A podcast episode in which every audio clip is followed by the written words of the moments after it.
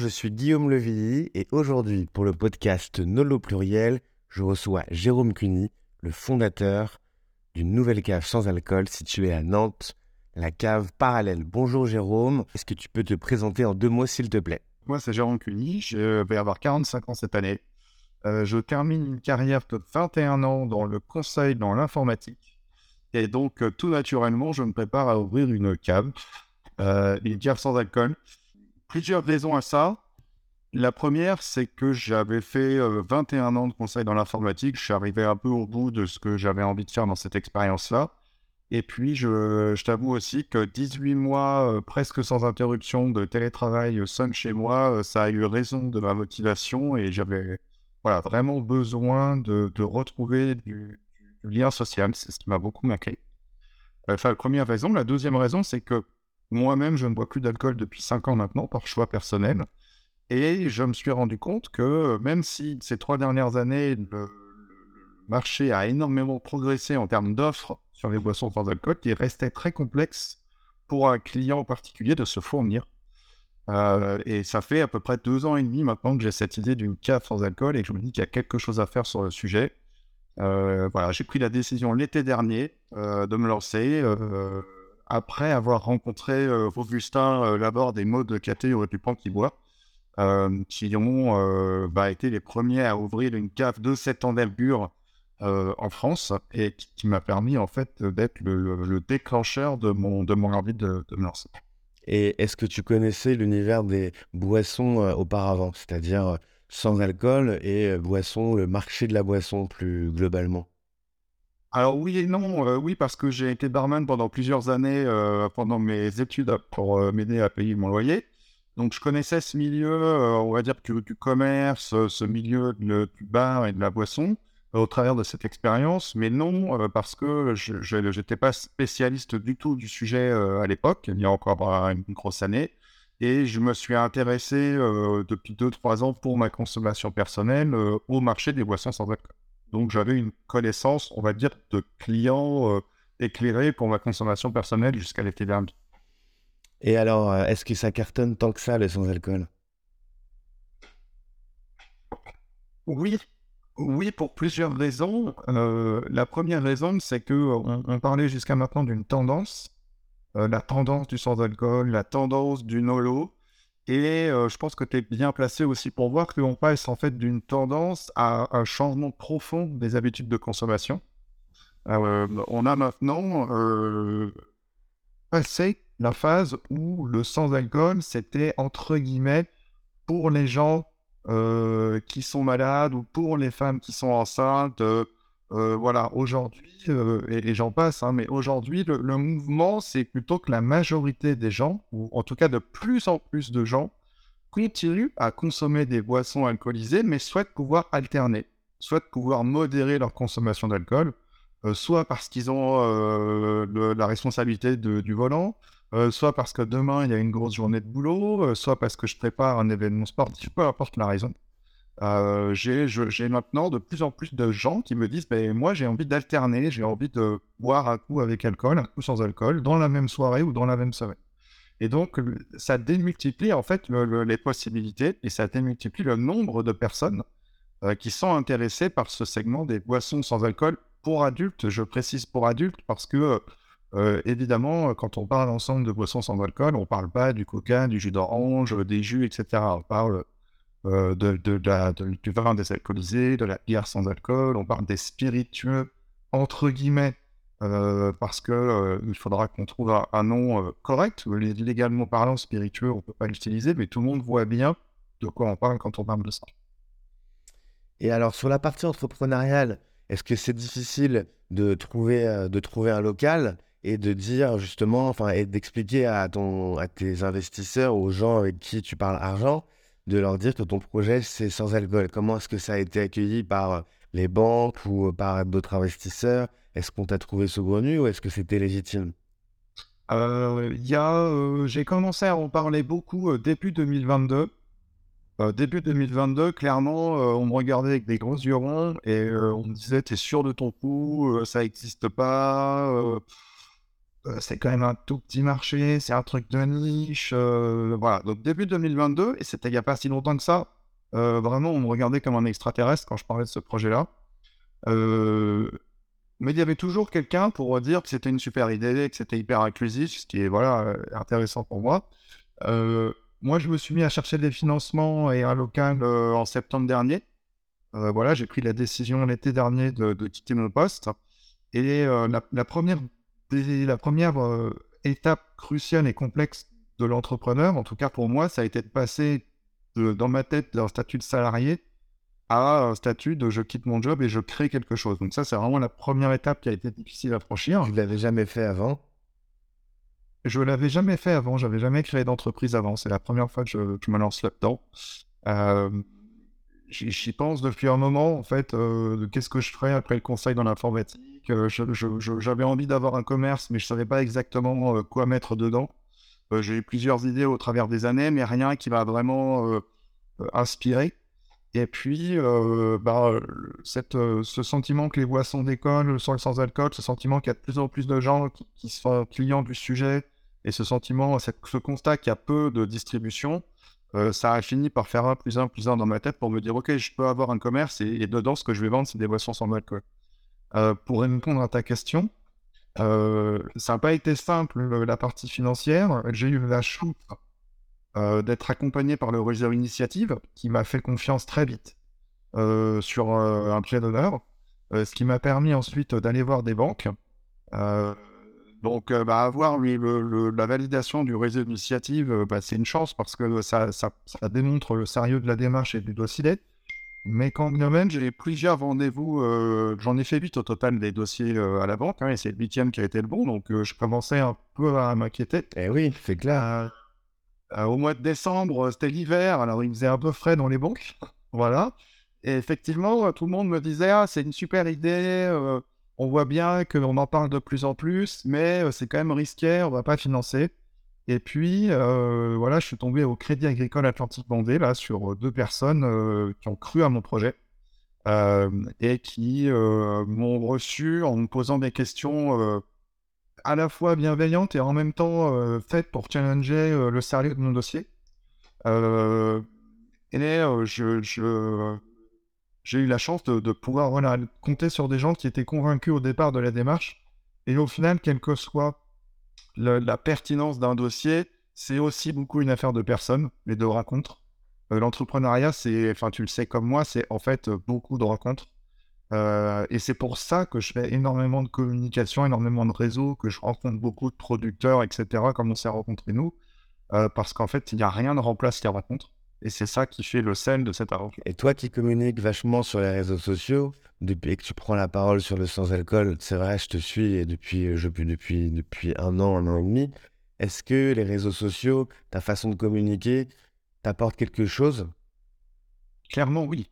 Clairement, c'est une évidence. Euh, si j'essaie d'être synthétique, ça m'apporte trois choses. Ça m'apporte euh, une facilité à structurer mes idées, à structurer mon discours, parce que ça m'oblige à le rédiger, à le rendre synthétique euh, pour faire des posts euh, sur euh, les différents réseaux. Ça m'apporte de la visibilité, évidemment. c'est important pour un commerçant d'être visible au moins dans ma ville, mais surtout ça m'apporte une légitimité. Je, me construis une légitimité au travers de mes posts, au travers de mes prises de parole. Euh, au travers de toutes les rencontres que je peux faire avec euh, les producteurs, avec euh, les gens qui font du conseil dans le sans-alcool, avec les, les, gens qui fabriquent les machines. Enfin là, j'ai vraiment essayé de rencontrer toute la chaîne du, du, sur le sans-alcool. Et au travers de ces postes-là, l'idée, c'est d'essayer d'être reconnu comme un expert du sujet, d'avoir qu'on me donne ce crédit-là que, que je n'ai pas par l'expérience professionnelle précédente ou que je n'ai pas par une formation. Moi, j'ai une formation d'ingénieur, euh, j'ai pas une formation de commerçant ou, ou de mixologue euh, ou de producteur, etc. Donc oui, ça m'apporte ça, la visibilité, la légitimité et le, la, la, capacité à organiser discours. Les événements que j'ai vus sur Internet ou dans des concessions, je crois que tu avais fait, dans une, tu as organisé un événement sans alcool dans une concession automobile. Tout ça, c'est grâce à Internet et la communication, c'est du réseau que tu as déjà? C'est totalement. Euh, c'est et du réseau que j'ai construit, que j'avais déjà, et ou que j'ai construit au travers des réseaux sociaux. Et c'est aussi grâce à des actions physiques, c'est-à-dire la, prise de contact, c'est du, réseau. mais ensuite, c'est se déplacer, aller faire goûter. parce qu'en fait, j'ai un peu un leitmotiv là en ce moment qui consiste à dire que le sans alcool, il faut le boire pour le croire. C'est-à-dire que tout le monde a des a priori, tout le monde a déjà plus ou moins goûté des choses qui étaient plus ou moins bien faites, et rien ne remplace une dégustation. Pour que les gens se disent Ah, mais c'est surprenant, c'est pas du tout ce que je croyais, en fait c'est bon, et donc euh, il faut le voir pour le croire. Ça synthétise le mieux cette démarche. Donc c'est une histoire de goût ou c'est une histoire sociale plus? Ah, Il y a les deux. Il y a les deux, c'est intéressant ce que tu dis parce que euh, il y a évidemment une histoire de goût, mais il y a aussi le fait de pouvoir découvrir la bouteille, de pouvoir toucher, de se retrouver à deux ou à trois en train de goûter et de se rendre compte que c'est pas parce que c'est sans alcool que c'est pas festif, c'est pas parce que c'est sans alcool que c'est pas bon, et c'est pas parce que c'est sans alcool que c'est pas un moment qu'on peut partager avec des amis. Euh, récemment, ou de la famille, récemment, quelqu'un m'a dit Oh, mais moi, tu sais, les boissons sans alcool, c'est pas trop mon truc je sais pas si je serais client de, ton commerce. Et j'ai dit, mais c'est ton droit, mais euh, par contre, quand tu reçois des gens euh, chez toi, c'était un chef d'entreprise en l'occurrence, quand tu reçois des gens, euh, des clients, des partenaires, quand tu fais une soirée pour tes collaborateurs, est-ce que tu trouves normal de prévoir des boissons pour adultes sympas avec alcool et pour toutes celles et ceux qui ne veulent pas ou ne peuvent pas boire d'alcool, tu leur proposes un jus ou un, ou un soda? Il m'a dit, ah ben non, là, effectivement, tu, tu marques un point, c'est un vrai argument pour moi peut-être que moi, je ne serais pas client, mais en tout cas, en tant que hôte ou organisateur, euh, oui, effectivement, ça me paraît important d'en prévoir. Donc, euh, les deux, en fait, les deux. Et on ne te parle pas d'argent dans ce cas-là Est-ce qu'on t'évoque le prix que les produits sans alcool sont trop chers? En fait, on ne me dit pas que c'est trop cher. Par contre, on me pose inlassablement la même question. pourquoi c'est pas moins cher? Pourquoi c'est le même prix que les boissons avec alcool? Et, en fait, euh, je, réponds souvent la même réponse. Alors, je l'illustre avec le vin. Euh, et je dis, pour faire un bon vin désalcoolisé, il faut d'abord faire un bon vin. Euh, et donc, ben, ça s'applique très bien quand on parle de désalcoolisation, mais quand on veut aussi créer quelque chose comme un spiritueux sans alcool ou une bière sans la désalcooliser, euh, il y a énormément de travail, de recherche et développement, il y a énormément de travail sur les accords, des goûts, des arômes. Et euh, quand j'explique euh, ce travail-là du producteur, en fait, les gens comprennent très vite. Bien sûr, et si je puis me permettre de rajouter quelque chose justement en tant que créateur de marque, c'est vrai que le, le, le, fait est aussi que ces, ces marques sont des marques entrepreneuriales des marques artisanales craft et qu'il n'y a pas euh, des multinationales derrière chaque petite marque qui se donne du mal. Et ça, ça a aussi de la valeur finalement quand même. Il y a de la valeur parce qu'on a euh, des gens euh, qui se donnent du mal en France, donc qui font, du, qui font du travail en France, ça c'est un premier sujet. Il y a aussi plein de coûts annexes on a beaucoup parlé de l'énergie, du verre, euh, et donc euh, on, a, on, parle de la livraison. Tous ces coûts-là qu'on fait dans une bouteille, il faut faire la bouteille, c'est le même prix qu'elle soit avec ou sans alcool. il faut la transporter, c'est le même prix qu'elle soit avec ou sans alcool. Quand on fait un cocktail, finalement, on joue sur 4 centilitres. où on va mettre un rhum désalcoolisé ou un gin désalcool sans alcool versus un rhum ou un gin classique. Et dans un long drink, finalement, le poids euh, du cocktail, de, de, l'alcool, du pas d'alcool, il est, ça devient peanuts. C'est-à-dire le salaire du barman qui est du mixologue qui te fait le cocktail, c'est le même. les locaux du bar, c'est le même. Euh, et tout ça, c'est les mêmes tarifs en fait. Et donc finalement, euh, ça devient, quand on explique ça, ça devient anecdotique. Et surtout, une fois que les gens goûtent et que les gens disent Ah, mais en fait, c'est super bon, c'est super intéressant. Et je suis prêt à payer 8, 9, 10 euros un cocktail dans un bar. Et je comprends bien qu'effectivement, si je remplace les 4 centilitres de gin par 4 centilitres de gin sans alcool, bah c'est le même prix de vie en fait. Si, je peux compléter finalement, ou même résumer, entre guillemets, cette idée, c'est l'expérience cocktail sans alcool, l'expérience, justement, tu disais mixologie, bar, dégustation, euh, entre amis, euh, pour aussi un peu casser les codes, changer les habitudes, c'est aussi tout ça. Et justement, sur la partie expérience, tout à l'heure, tu parlais dans la partie formation et accompagnement. comment est-ce que, alors, du coup, tu t'es formé sur les boissons sans alcool, la mixologie, le, le, bar, justement, mes versions 2023 finalement? Oui, alors le bar, euh, c'est-à-dire comment tenir un bar et, la relation avec mes futurs clients, ça c'est quelque chose que j'avais déjà pratiqué, je t'en ai parlé un peu tout à l'heure. Après, sur les boissons sans alcool, je me suis beaucoup formé en lisant énormément sur Internet, en rencontrant, et ça c'est le plus important, en rencontrant des producteurs, des productrices, des brasseurs, des brasseuses, des vignerons, des vigneronnes, etc., qui m'ont expliqué, voilà comment on travaille. J'ai rencontré aussi des gens dont le métier est d'accompagner les producteurs, les productrices dans la désalcoolisation de leurs vins, de leurs bières, etc., qui m'ont aussi expliqué leur manière de travailler. Et donc, le discours que j'ai aujourd'hui, que j'ai forgé, les convictions que je me suis forgé, c'est le résultat de longs mois de d'immersion, de rencontres, de lecture, d'auto-formation sur ce sujet, parce qu'aujourd'hui, il n'y a pas de formation, ça n'existe pas. Il n'y a aucune école, il n'y a aucune formation sur le sans-alcool. Euh, et, même les mixologues aujourd'hui qui travaillent sur des cocktails en sans-alcool, ce qu'on appelle plutôt des mocktails, euh, ils ont appris sur le tas eux-mêmes, c'est-à-dire qu'ils ont des bases euh, d'accords, etc. Mais ils essayent, quoi. Ils essayent. Ils c'est bon, c'est pas bon, on recommence, et puis ils inventent des recettes comme ils le font finalement euh, avec des, versions alcoolisées. Il y a une base et puis ensuite il faut, il faut, il faut tester. Et sur la partie expérience de la cave parallèle, tu vas avoir une partie dégustation euh, avec un bar où les gens pourront déguster. Il y aura des tables, une terrasse. Comment est-ce que tu comptes organiser cette partie décisive dans la vente, justement dans ce et dans les métiers de bouche en général et aussi dans les caves et donc aussi dans les caves sans alcool?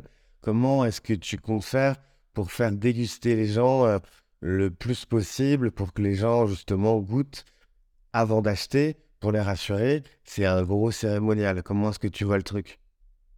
Alors, j'ai pas mal réfléchi sur le sujet et je suis arrivé à la conclusion que, euh, c'est ce que tu viens d'énoncer, il faut qu'il y ait le maximum d'occasions de pouvoir goûter. Euh, ces occasions, elles peuvent être soit gratuites, soit payantes. Euh, il faut évidemment qu'il y ait des occasions gratuites. Donc, les occasions gratuites, c'est par exemple euh, faire venir un producteur à la cave qui vient faire déguster sur une plage horaire un jour donné ses boissons. Et puis, les clients peuvent tester et donc ils se rendent compte si ça leur plaît et si ça leur plaît, ensuite en, acheter à la cave. Il y a aussi, évidemment, en dehors de ces plages de dégustation, euh, lorsque euh, on aura euh, des gens qui veulent organiser une soirée, qui veulent commander pour un mariage, j'ai des commandes pour des mariages par exemple, là j'invite les futurs mariés à venir chez moi jusqu'à maintenant, demain à la cave. Je leur fais tester évidemment des choses comme ils le feraient pour choisir un vin. Et, puis, et puis une entreprise qui veut faire une soirée, je lui fais tester des, boissons et puis ils peuvent choisir en connaissance de cause. Et puis il y aura aussi des événements payants euh, à la boutique où on va organiser des ateliers de mixologie euh, avec un, mixologue de métier qui va venir à la boutique pendant deux heures euh, apprendre à 8 personnes à faire eux-mêmes un cocktail sans alcool. La même chose avec un œnologue pour comment c'est quoi du vin désalcoolisé du vin sans alcool, comment c'est produit, tester des vins. La même chose avec une sommelière en brasserie qui va venir expliquer la bière sans alcool, les différents moyens de la produire, etc. Et puis, t'en parlais tout à l'heure, euh, une cave avec une terrasse, un espace dégustation euh, pour que euh, on puisse, en bord de Loire, au soleil, se dire bon bah j'essaye, je prends un verre, je prends une bouteille, je teste en famille, entre amis. Je suis en fait l'idée que j'ai, c'est que le moment de dégustation change la perception qu'on a de la boisson quand on est en train de tester. Et donc si je prends une bouteille dans un supermarché euh, sans avoir de conseils ou que je la cède sur internet en lisant euh, ce qu'il y a écrit, que je la reçois chez moi, que je, l'ouvre pas forcément à la bonne température, que je la sers pas forcément comme il faut, que je la goûte, bah, je multiplie les risques d'être potentiellement déçu parce que je sais pas exactement ce que j'ai acheté, je sais pas comment exactement le, le boire. Alors que si je viens à la cave, j'ai le caviste, en l'occurrence, je serai là pour euh, vous demander ce que, ce que tu aimes, ce que tu n'aimes pas, euh, plutôt fruité, plutôt sec, plutôt comme ci, comme ça. Et là, je vais amener un conseil. Et puis, ben voilà, on est aussi en terrasse, on est au soleil, on a un petit plateau euh, d'apéro à côté pour, pour manger. Et là, on est dans les bonnes conditions pour goûter. Et dans ta répartition de, de ton business entrepreneur, tu comptes faire plus d'indépendants ou aussi travailler du coup avec, avec les entreprises? Comment, comment tu vois la chose? Alors, je, me suis forgé la conviction que le, il, est nécessaire euh, de faire ce qu'on appelle du B2B, c'est-à-dire euh, d'adresser les professionnels. Euh, il sera compliqué pour moi d'adresser les professionnels café, hôtel, restaurant, parce que eux, ils ont besoin d'avoir des prix pour pouvoir revendre, et que moi, au caviste indépendant, j'ai pas la volumétrie et j'ai pas les prix pour leur permettre de leur fournir des choses à des tarifs qui les intéressent.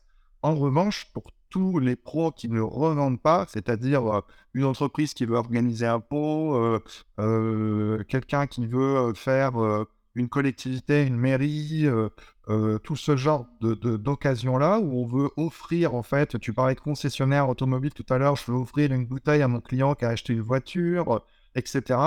et ben, être en capacité d'avoir une vraie offre de sans-alcool euh, pour les entreprises nantaises euh, qui vont pouvoir venir tester, goûter euh, sur place, ben, ça permettra d'adresser effectivement ce segment-là et de leur fournir des solutions. Et alors, selon toi, justement, sur l'offre, les catégories prometteuses, il y en a plusieurs. Est-ce que tu peux nous parler un petit peu justement de, bah, des différentes catégories qui vont segmenter ton magasin? Oui, bien sûr. Alors, ce qui va segmenter le magasin, et puis c'est aussi ce que je constate euh, sur le marché et la manière dont les choses s'organisent aujourd'hui. Ça s'organise beaucoup par mimétisme avec euh, les boissons alcoolisées.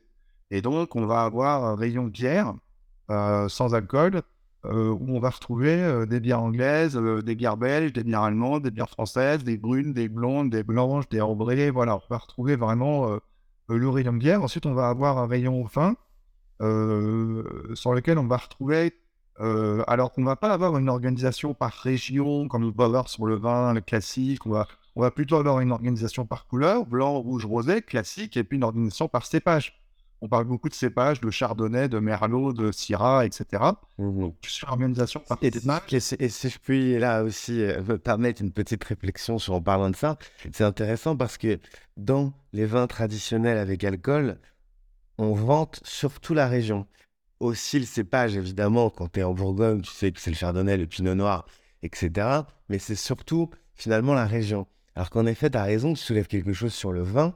Finalement, tout le monde a sa chance, entre guillemets, parce que euh, peu importe les régions, si c'est des régions qui euh, cultivent euh, du chardonnay ou, ou du pinot noir, en fait, finalement, c'est le cépage et c'est le travail du vin en lui-même qui est intéressant dans le sans-alcool et non pas finalement et non plus que la région. Ça reste encore un critère déterminant. C'est pas le critère déterminant, je trouve. Alors évidemment, tu, tu, tu c'est vrai ce que tu dis. Par exemple, euh, là, moi récemment, j'ai goûté euh, chez un producteur dans Loire-Atlantique un, vin désalcoolisé en 100% de melon de Bourgogne, donc il y a le cépage du muscadet.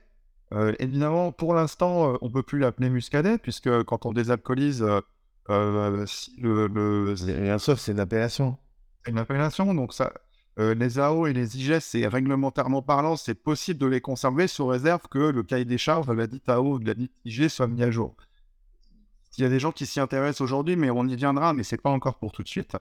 Euh, en revanche, bah, effectivement, on va trouver plus de melon de Bourgogne dans le muscadet et on va trouver plus de vin rosé sur la côte méditerranéenne parce que c'est là que sont fabriqués les vins alcoolisés qu'on va utiliser pour les désalcooliser. Donc il y en aura forcément quelque chose qui va être quand même affilié. Et donc on va trouver du muscat, euh, euh, du Riesling plutôt dans l'est de la France. Euh, on va trouver, voilà, tu vois, c'est quand même des choses qu'on va garder, mais on va être moins. Il y a moins d'offres aujourd'hui que le vin classique. Bah oui, 40. Et donc, on, on, a effectivement, tu le disais, la qualité du travail du vigneron à la base, qui est très importante. Et le terroir, le cépage et le vin d'origine, finalement, prennent à l'heure où on se parle une importance un peu moindre, mais je pense que ça va changer. Je pense que cette catégorie va se développer. De plus en plus de vignerons vont s'intéresser au sujet et compléter leur gamme. puisqu'il s'agit bien de compléter une gamme mais nullement de la remplacer. et donc, on va avoir de plus en plus de, d'effervescence, de, si tu me passes ce mot-là, sur le vin des alcools. C'est selon toi, donc, donc, dans tes catégories, tu as ce que tu disais, les bières, le vin, tout à l'heure, tu parlais de bartender mixologie avec les spiritueux sans alcool. On ne pourra pas appeler spiritueux à cause de la loi pendant longtemps. En tout cas, les distillats botaniques et les boissons distillées sans alcool. Et aussi, est-ce que tu vas travailler avec, j'imagine, du kombucha, du kéfir? Parce que c'est une catégorie qui est aussi. Je ne sais pas comment euh, appeler. Euh, je parle beaucoup de boissons alternatives, de soda alternatifs. Euh, dedans, effectivement, on retrouve du kéfir, du kombucha, on retrouve la ginger beer, on retrouve euh, les infusions au CBD, on retrouve les thés pétillants, on retrouve euh, de la sève d'érable, on retrouve... Il y a plein, plein, plein, plein, plein de choses hyper intéressantes qui existent sur le marché, qui se développent rapidement. Et pour, voilà, pour te faire une petite confidence, ce rayon-là, ça va être cet univers-là, ça va être mon univers le plus fourni en termes de références.